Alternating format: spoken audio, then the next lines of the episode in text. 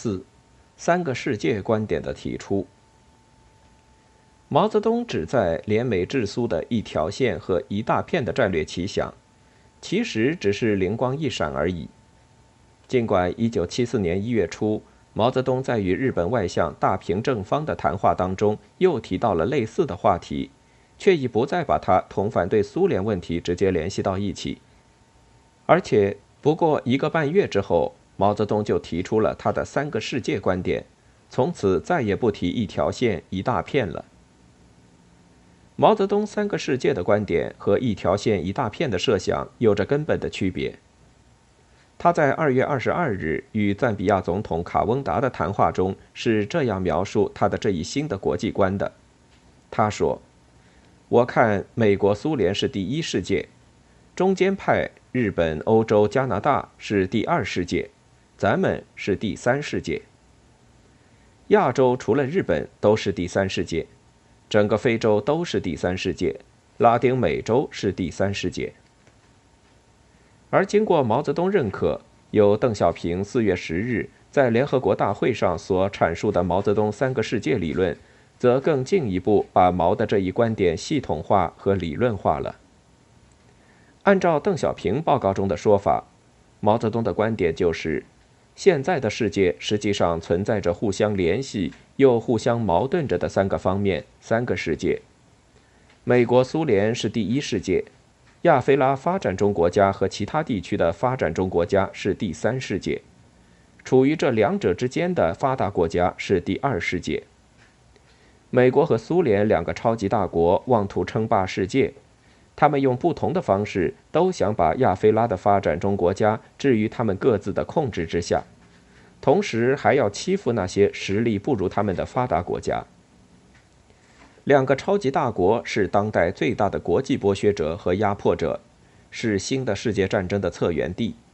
因为两个超级大国既然要争夺世界霸权，就存在着不可调和的矛盾，不是你压倒我，就是我压倒你。他们之间的妥协和勾结只能是局部的、暂时的、相对的，而他们之争夺则是全面的、长期的、绝对的。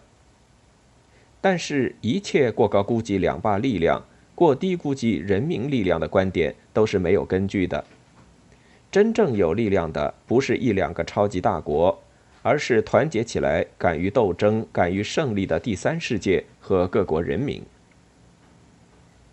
不难了解，毛泽东这一观点的核心之点，不仅不在联美制苏，而且也不是反帝反修或打倒帝修反之类的世界革命主张的再现。他是以反对美苏两霸为基本目标的，因此其试图主要依靠的斗争力量，既不是美国或欧洲、日本等发达国家，也不是各国革命党，而是寄希望于第三世界广大的发展中国家的。和毛泽东刚刚放弃的带有昙花一现意味的一条线一大片的设想不同，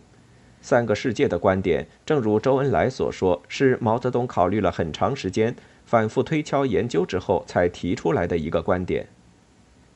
早在1946年，毛泽东就已经针对美苏之间可能到来的对峙局面，提出一个中间地带观点，即强调在对立的美苏两个大国之间，还存在着一个广泛的中间地带。这里有欧亚非三洲的许多资本主义国家和殖民地半殖民地国家。美国反动派在没有压服这些国家之前，是谈不到进攻苏联的。美苏冷战开始之后，由于出现了两大阵营，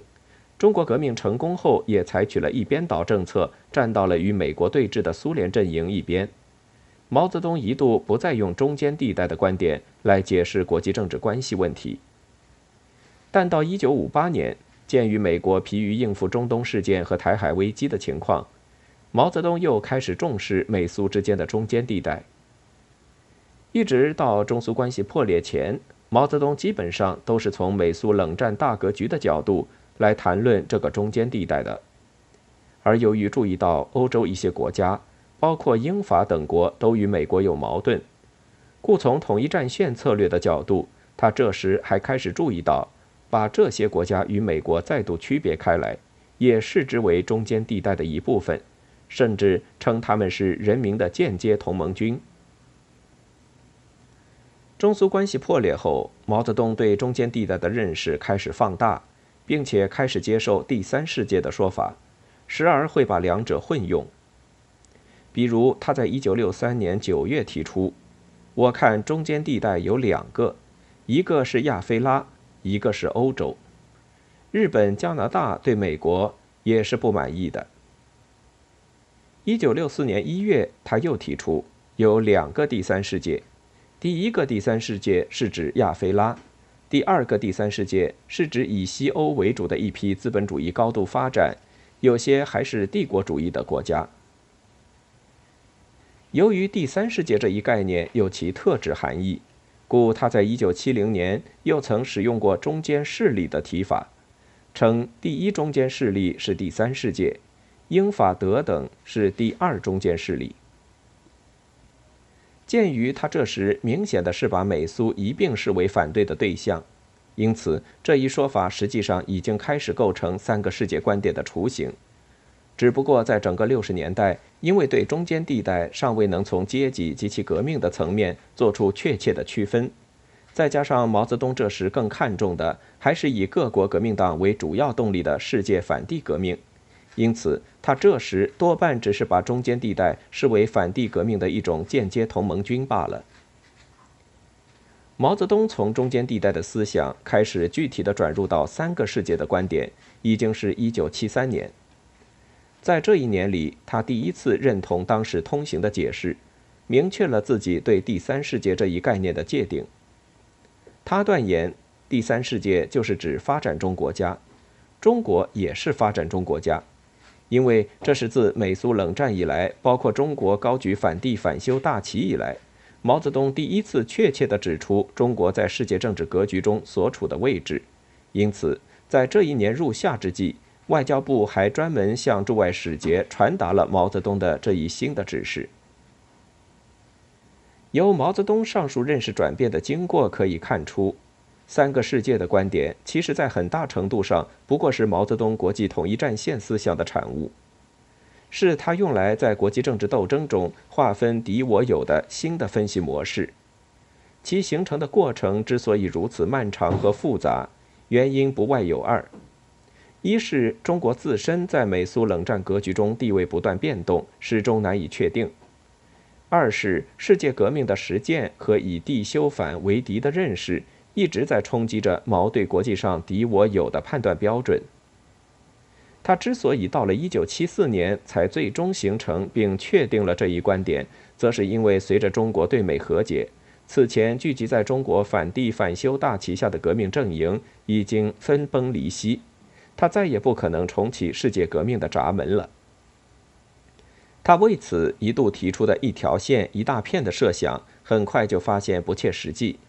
于是他只能重新回到他过去所熟悉的国际统一战线这一思路上，进而运用压迫和被压迫这一阶级斗争的思维方式，将自己此前不注重阶级分析的中间地带观点梳理为强调阶级关系的三个世界理论。当然，毛泽东在这里所强调的阶级关系，并非是从社会关系的角度，而是从国家关系的角度来看问题的。也只有这样，他才能够摆脱世界革命思想的束缚。因为按照过去世界革命的分析模式，阶级分析的方法是将社会关系与国际关系合二为一的，因此也才会有打倒帝国主义、修正主义和各国反动派这样的斗争目标的明确规定。如今要从国际统一战线的角度来考虑问题，就必须要将二者区分开来。一切以反对美苏两霸为标准，从而所谓各国反动派自然也就应当视为联合争取的对象了。不难想象，对于在国内高唱阶级斗争为纲的毛泽东来说，这样一种转变也未必符合他的愿望。由此，我们也就看到了处在这种转变过程中的毛泽东极为尴尬和困窘的一面。因为要实践他刚刚确定的三个世界理论，中国不能不陆续和那些过去因为敌视共产主义而被视为各国反动派的外国政府发展外交关系。这一年五月，中国确定要和马来西亚建交。在双方宣布建交的前两天，即五月二十九日，毛泽东会见了来访的马来西亚总理拉扎克。拉扎克明确提出，他此行的主要目的之一就是利用中马建交机会，请中国政府帮助彻底解决马来亚共产党在马泰边境搞武装斗争的问题。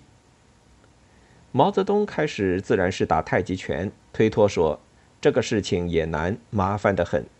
我们也没有接触多少年。拉则提出，如果你们同他们有接触，你们就告诉他们不要再打了，走出来帮助我们建设一个幸福统一的国家。毛坚持说这个难，这些人才不听我们的呢。拉紧追不放，说那我们就要被迫打他们了。毛则表示那是你们的内政，我们不好干涉。拉马上接过毛的话说。那我可以告诉他们，你们和他们没有关系，你们已经承认了我们的政府。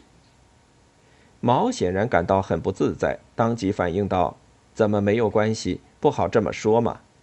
拉仍不改口，继续表示：“我要对他们说，我和你谈了这件事，你说你们和他们没有关系，这些事是我们的内政。”毛也倔强地坚持说：“有关系，不能讲没关系。”但我们不干涉你们的内政。你讲我们没有关系，那就不好呢。拉进一步试探说：“过去有关系，现在没有了。”毛马上反应说：“现在也有，将来还有，因为我们是共产党员呢，怎么能没有关系呢？”马共是与中共有着密切联系的一个小党，他们的总书记这时还住在北京。而将近十年前，也正是毛泽东鼓励马共重新回到丛林中去发动武装斗争的。如今，因为要实行国际反霸统一战线，中国不能不和镇压马共的马来西亚政府发生外交关系。但是，毛泽东情感的天平倾向哪一边，由上述对话中可以看得一清二楚。当然，无论毛泽东在意识形态上和自身情感上偏向哪一方。在国际政治关系上选择统治者而非革命者，已经成为中国对外政策的唯一选择。毛泽东虽然心有不甘，却也无可奈何。这里面的真正原因，无疑与毛外交观念的成熟与否无关。有关这种情况，在这个时候，毛泽东对扎伊尔总统的一次谈话中可以看得很清楚。他坦率的，却又是无可奈何的告诉这位总统说。过去那些年，我们恨不得把你们统统推翻，因为我们是支持革命的，是支持革命人民的。可是这些人不争气，推不倒你，那也没有办法，就只有跟你打交道了。这些人不争气，由此我们也很容易想起前引周恩来批评越南党不争气的说法。尽管这两个不争气，一个是侧重于从实力对比上讲。一个是侧重从思想倾向及革命性方面讲的，但归根结底都说明了一个问题：即毛泽东从世界革命的立场和主张后退下来，转而提出一条线、一大片也好，提出三个世界也好，并不是他改变了自己的革命观念和理想，而是因为此前的实践和中国对美缓和外交推动后，世界革命阵营的四分五裂，使他更加清楚地看出。靠这些人行不通。